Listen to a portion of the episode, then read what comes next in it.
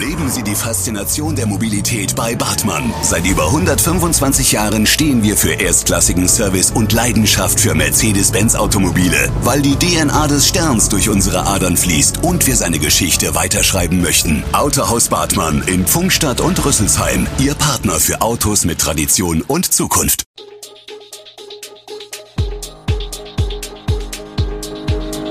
Gude, unser morgendliches News Update.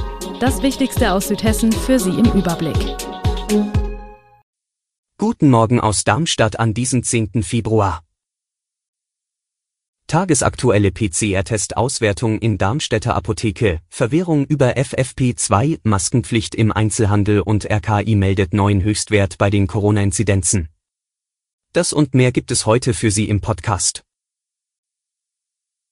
Bisher ist die Auswertung eines PCR-Tests über ein Labor gelaufen. Nun verspricht auch der Darmstädter Apotheker Thomas Wickop tagesaktuelle Ergebnisse dank eines neuen Geräts. So wie Apotheken seit Montag gegen Covid-19 impfen dürfen, dürfen sie nun auch PCR-Tests anbieten. So auch in der Einhorn-Apotheke von Wickop.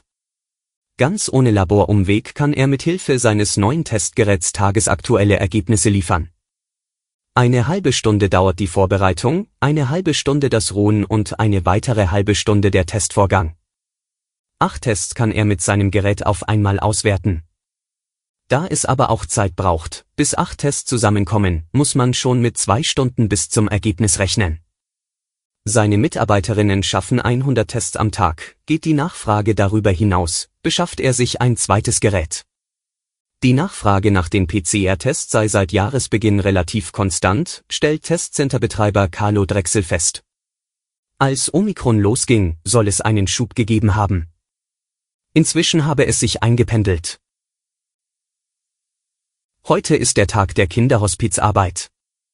Seit 2011 hat der Kinderhospizdienst der Malteser in Südhessen 100 Familien begleitet. Die Ehrenamtlichen kümmern sich aber nicht nur um die Kinder. Beim Kinderhospizdienst geht es nicht um Sterbebegleitung, stellt Bettina Mattes klar. Sie ist Koordinatorin beim Malteser Kinderhospizdienst Südhessen und verteilt die ehrenamtlichen Mitarbeiter. Diese sind in schwierigen Stunden für die Familien da, aber auch, um den Familien im Alltag zu helfen. Betroffene können sich ab dem Tag, an dem die Diagnose für das erkrankte Kind gestellt wird, an den Dienst mit Sitz in Darmstadt wenden. Dieser hilft, wenn es sich um eine Krankheit handelt, die das Leben des Kindes verkürzt. Bettina Mattes bespricht dann mit der Familie, welche Art Unterstützung sie sich wünscht. Sie sagt, Entlastung könnte sein, dass zum Beispiel das gesunde Geschwisterkind pünktlich von der Kita oder der Schule abgeholt wird, wenn die Eltern mit dem kranken Kind noch beim Arzt sind. Oder dass jemand da ist, der ein offenes Ohr hat. Die 2G-Regel im Handel ist spätestens seit Montag abgeschafft. Manche Städte wie Darmstadt haben die Kontrollen seitens des Ordnungsamts schon gleich nach der Ankündigung der Landesregierung Ende vergangener Woche aufgegeben. Für den Einzelhandel, der nicht der sogenannten Grundversorgung dient, ist das eine Erleichterung gewesen. Die Handelsverbände sind seit Wochen dagegen Sturm gelaufen und andere Bundesländer wie Bayern und Baden-Württemberg hatten bereits vorgelegt. Mit der neuen Verordnung ist jedoch eine neue Sorge auf den Plan getreten, seit Montag dürfen die Geschäfte zwar wieder alle Kunden betreten, aber sie müssen FFP2 Masken tragen. Das gefällt nicht allen Kunden.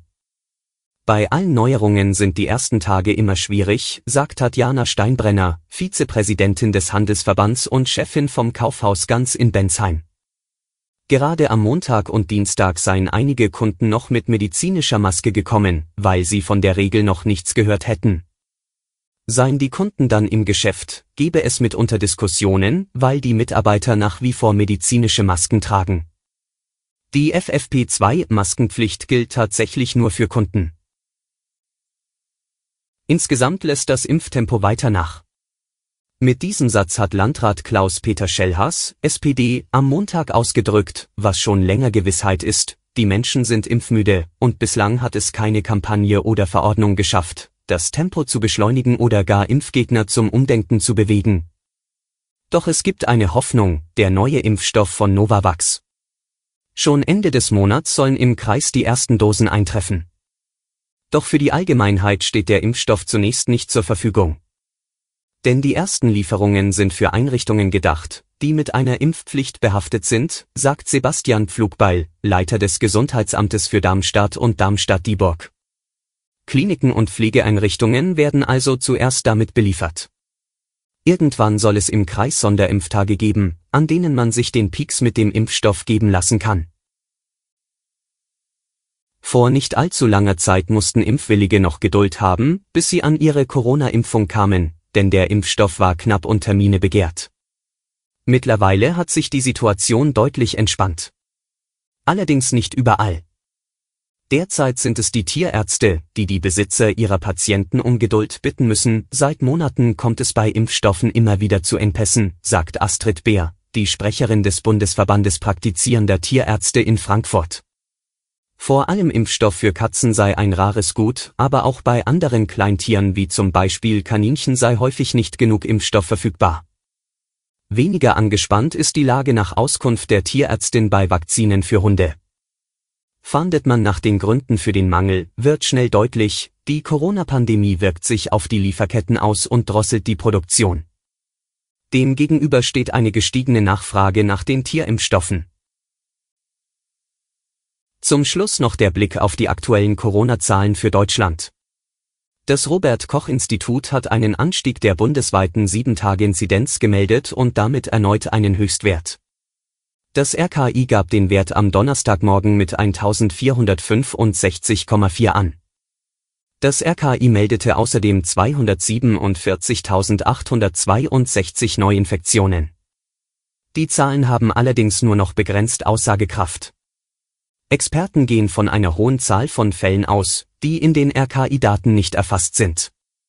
Testkapazitäten und Gesundheitsämter sind vielerorts am Limit, Kontakte werden nur noch eingeschränkt nachverfolgt.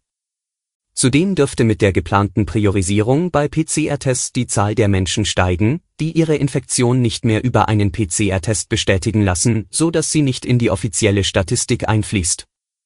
Deutschlandweit wurden den neuen Angaben zufolge binnen 24 Stunden 238 Todesfälle verzeichnet. Vor einer Woche waren es 164 Todesfälle gewesen. Die Hospitalisierungsinzidenz steigt erneut und liegt nun bei 6,02.